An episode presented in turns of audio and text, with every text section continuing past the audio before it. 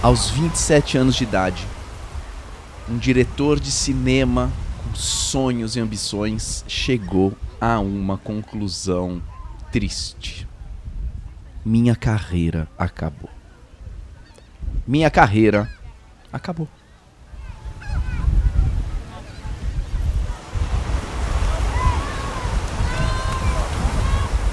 Ele estava dirigindo um longa-metragem que já tinha gasto bons milhões de dólares, todo o seu orçamento, e não estava nem um pouco próximo de estar tá pronto. O diretor resolveu fazer filmagens no mar. Só que isso era em 1974. E Hollywood não fazia filmagens no mar. Quiet on set. Places everybody. Basicamente colocavam barcos numa piscina e faziam alguma projeção de um cenário atrás e pronto. Porque no mar é difícil, porque no mar tem a maré, é difícil de filmar, é complicado, mas ele quis fazer no mar e gastou dinheiro.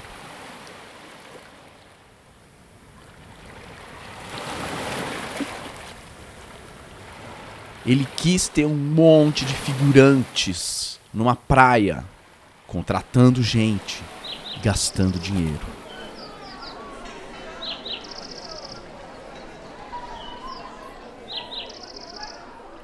E ele quis ser aterrorizante.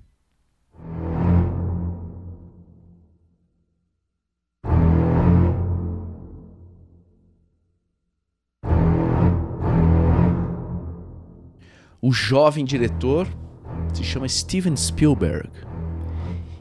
E ele estava dirigindo um filme que foi baseado em um livro de Peter Benchley.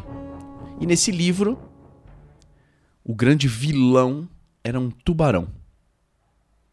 E quando esse livro começou a fazer é, muito sucesso, quase antes de começar a ser super vendido, Hollywood já sacou que ia ser muito legal e resolveu fazer um filme sobre isso. E o Steven Spielberg foi a pessoa contratada para dirigir esse filme. Tubarão.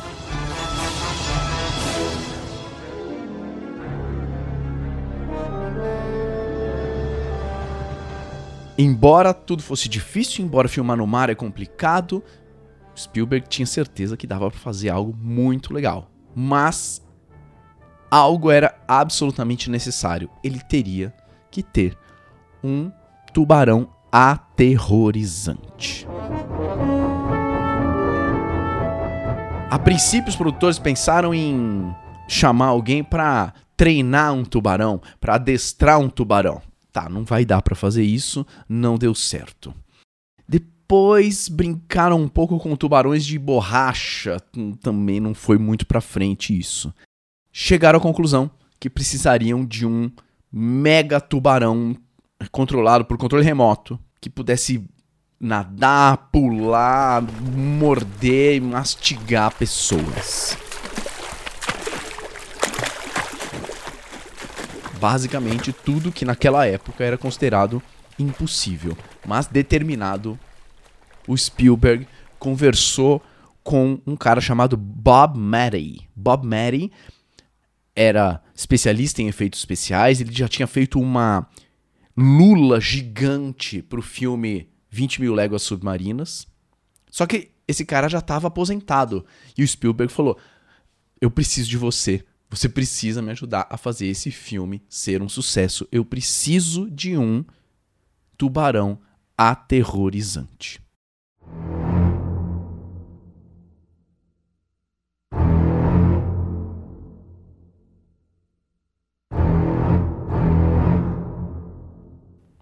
Bob Matty saiu da aposentadoria e entrou no projeto do Tubarão. A equipe de efeitos especiais começou então a produzir três tubarões que seriam usados nas filmagens. Esses três tubarões foram chamados de Bruce. Então, enquanto esses três tubarões eram produzidos, o Spielberg foi fazer outras coisas, foi adiantar outras coisas do filme. O longa-metragem já tinha passado por quatro escritores, cinco rascunhos, o script ainda não estava totalmente feito, mas o Spielberg começou a filmar mesmo assim. E passou os primeiros três meses focando em trazer vida para a ilha onde acontece o filme Tubarão. Então, coordenando as centenas de, de figurantes correndo numa praia, ou então aproveitando a pouca luz solar que ele tinha para poder fazer algumas filmagens na água. E foi avançando isso enquanto os tubarões, enquanto os Bruce ficavam prontos. Bom, na hora de usar de fato os tubarões aterrorizantes, em que eles foram mostrados para o Spielberg, pânico total. Não pânico porque os tubarões eram aterrorizantes, não pânico porque algum ator tinha sua perna comida por um tubarão robótico, não. Pânico porque os tubarões eram péssimos. Na primeira noite, o tubarão afundou, afundou na água. Em uma semana, a água salgada ferrou com o motor elétrico do Bruce, do tubarão. Aí teve que tirar, trocar tudo. Toda noite tinha que ser limpo, tinha que ser escovado e repintado. Ele era tipo uma diva que precisa ser maquiada a cada cinco minutos. Não tava prático, não tinha como filmar, sendo que toda hora ele pifava, sendo que o movimento era meio tosco, sendo que estava longe de ser aterrorizante e os problemas logísticos eram absurdos. Então, sabendo que tinha gasto todo o seu orçamento e que tinha gasto uma boa parte com três tubarões péssimos, Spielberg chegou a essa conclusão triste: minha carreira acabou.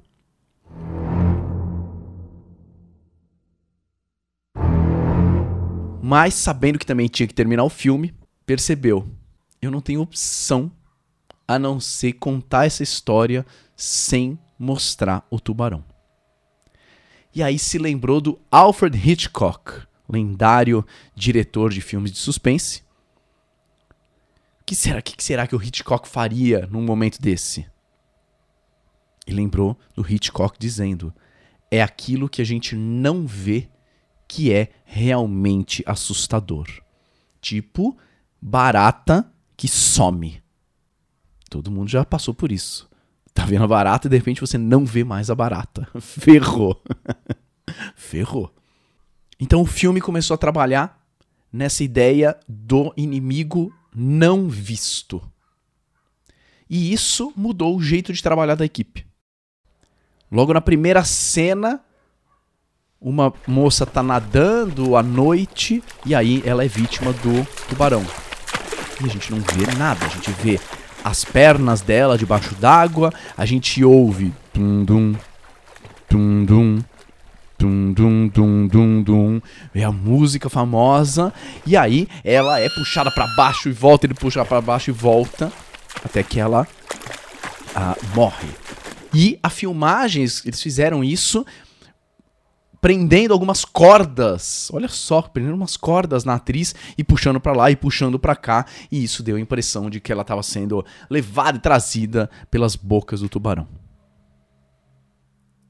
O fato de não mostrarem o tubarão também fez com que a equipe criasse um, uma caixa, uh, uma water box, uma caixa d'água mais ou menos, para que os câmeras pudessem filmar de modo a água bater na lente e, a gente, e o, o, o telespectador ter a impressão que ele não está simplesmente vendo o oceano, mas ele está no oceano e está uh, quase se afogando.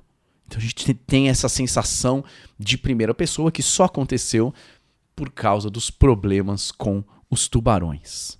Isso interferiu na edição, isso interferiu na quantidade de gritos, na quantidade uh, de cenas, na quantidade de sons que eram necessários para a hora em que o tubarão aparecesse ou parte dele aparecesse. De modo muito interessante, o tubarão mesmo só aparece, a gente só vê o tubarão, que é o grande vilão do filme, depois de uma hora e vinte de filme. No fim das contas, Tubarão bateu todos os recordes de bilheteria da época e ganhou três Oscars e influenciou um monte de filmes de terror e suspense que temos até hoje.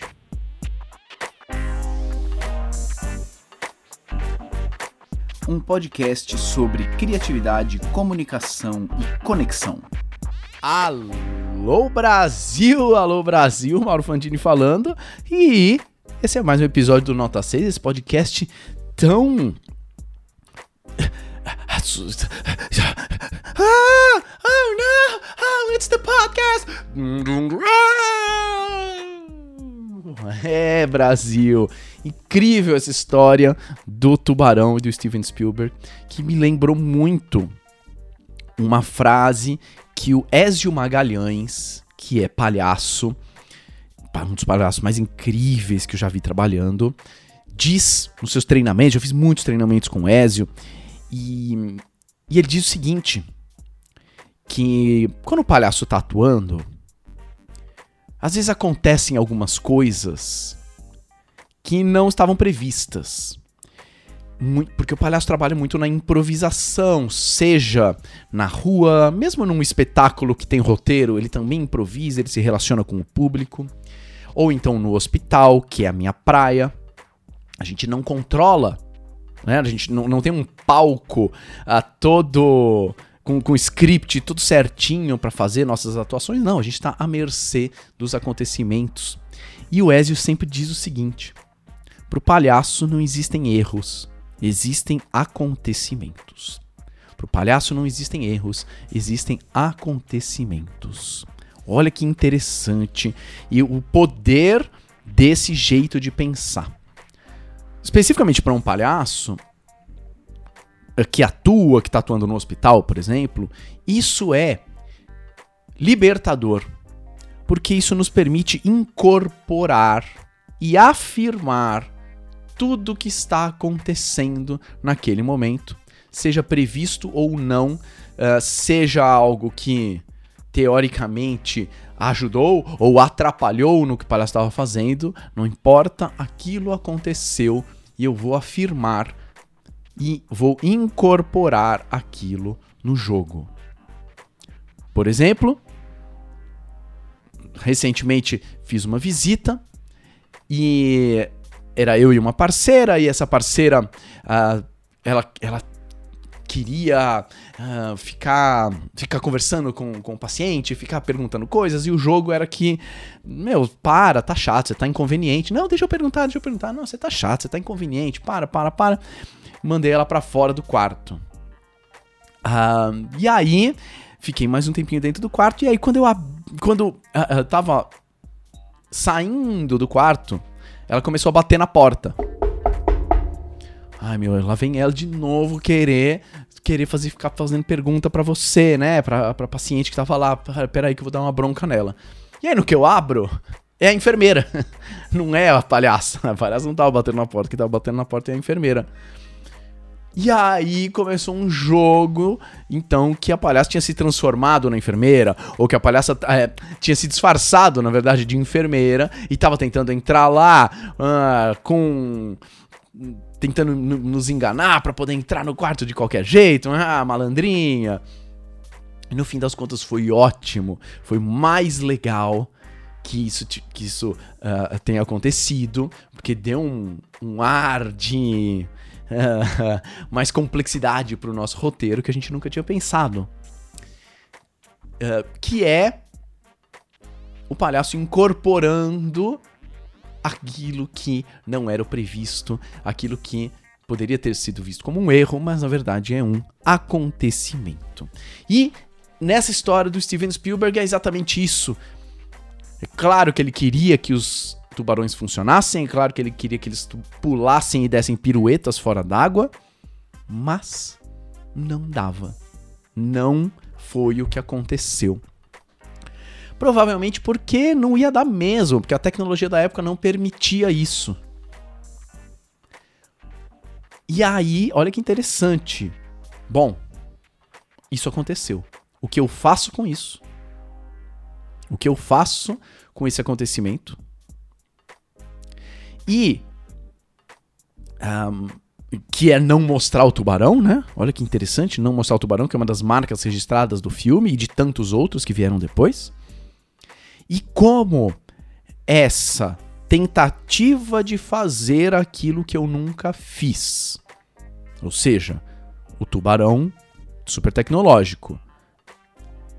Talvez não me leve ao objetivo que eu quero de chegar no tubarão muito tecnológico, mas propulsione outras soluções que a gente também nunca tinha pensado, do tipo a caixa d'água para os caras filmarem com a água batendo na lente, ou então a, a, as cordas presas na, na moça, ou então o tipo de edição que teve que ser feita, e por aí vai, um monte de avanços e aprendizados que aconteceram porque a equipe tentou dar um salto para frente, um salto criativo, um salto tecnológico que acabou não dando certo, mas ao invés de um erro foi um acontecimento que no fim das contas gerou um filme super bem sucedido e referência na história do cinema.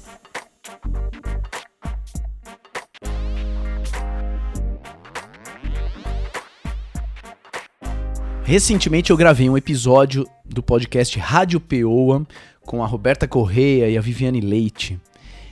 E o nosso tema era justamente sobre erros e acontecimentos, e a gente falou muito disso. E o podcast é gravado em áudio e é gravado em vídeo também, para depois a gente retirar alguns trechos de, do vídeo para poder postar nas redes sociais. Então a gente começou a gravar o podcast Beleza, beleza? Estamos gravando, estamos gravando áudio? Sim. Estamos gravando vídeo? Sim, beleza. Aí tacamos lá, ficamos uma hora falando. Ao final, percebemos que não tinha gravado o vídeo. Eita lasqueira! Então, a gente passou uma hora falando sobre erros e acontecimentos e aconteceu algo, que é não gravamos o vídeo. Gostaríamos de ter gravado? Sim. Frustra? Sim. Mas a gente faz o que com isso?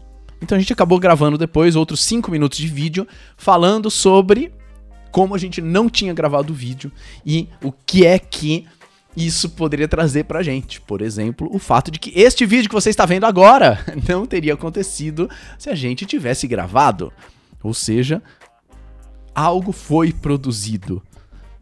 A gente gravou também um episódio do 30. Nossa, eu tô em todos os podcasts, né? A gente gravou um episódio do 31 de dezembro, que é o podcast do Narizes de Plantão, ah, com o Bruno e a Elsa. E gravamos uma hora por aí, só que meia hora do que a gente gravou não foi ah, registrado, porque o cartão de memória tava cheio, vacilei, não gravamos. Ô, oh, caraca! Gente, vocês podem. Vocês conseguem ficar mais um pouco? A gente grava de novo. Uh, a gente marca outro dia. Não, conseguimos ficar mais um pouco. Então a gente ficou mais um pouco e gravou de novo. Algumas perguntas, algumas, algumas histórias aconteceram do mesmo jeito que a gente já tinha gravado antes. Outras foram novas. E até mais legais do que da primeira vez. Ah, olha só. Então a gente preferiu a segunda gravação do que a gravação original. Foi um erro que virou um acontecimento que deu alguma coisa que acabou sendo até melhor. Isso pode acontecer nas suas apresentações. Uma porta que bate, um slide que não funciona, um espirro de alguém, um comentário. E se você tá lá no momento presente, no aqui e agora, para incorporar aquilo, pode ser que aquilo vire o seu tubarão secreto, pode ser que aquilo vire o seu uh, quarto de hospital. E quando a gente é palhaço e acontece algo inesperado, acontece um erro, o nariz arrebenta, ou alguém interrompe, ou ah, alguém passa pregando Jesus no meio do seu espetáculo na rua. Depois, nos bastidores, a gente fala assim: nossa, passou um anjo. Olha que interessante, o palhaço fala, passou um anjo por esses momentos uh, inesperados de acontecimentos. Então, senhoras e senhores, esse episódio foi um acontecimento. Espero que tenha acontecido bem na sua vida. Se você quer comentar, se você quer me contar alguma coisa, se você aprendeu, se algo parecido te aconteceu, me escreve no arroba Mauro Fantini ou então me manda um áudio lá no, no, no próprio podcast mesmo, na descrição do episódio tem um link lá no final para você mandar um áudio. E aí eu vou adorar ouvir sua voz e a gente vai fazendo áudios com as opiniões da galera aqui do Nota 6. Beleza? Então, senhoras e senhores, esse foi mais um episódio do Nota 6 até o próximo episódio. Tchau.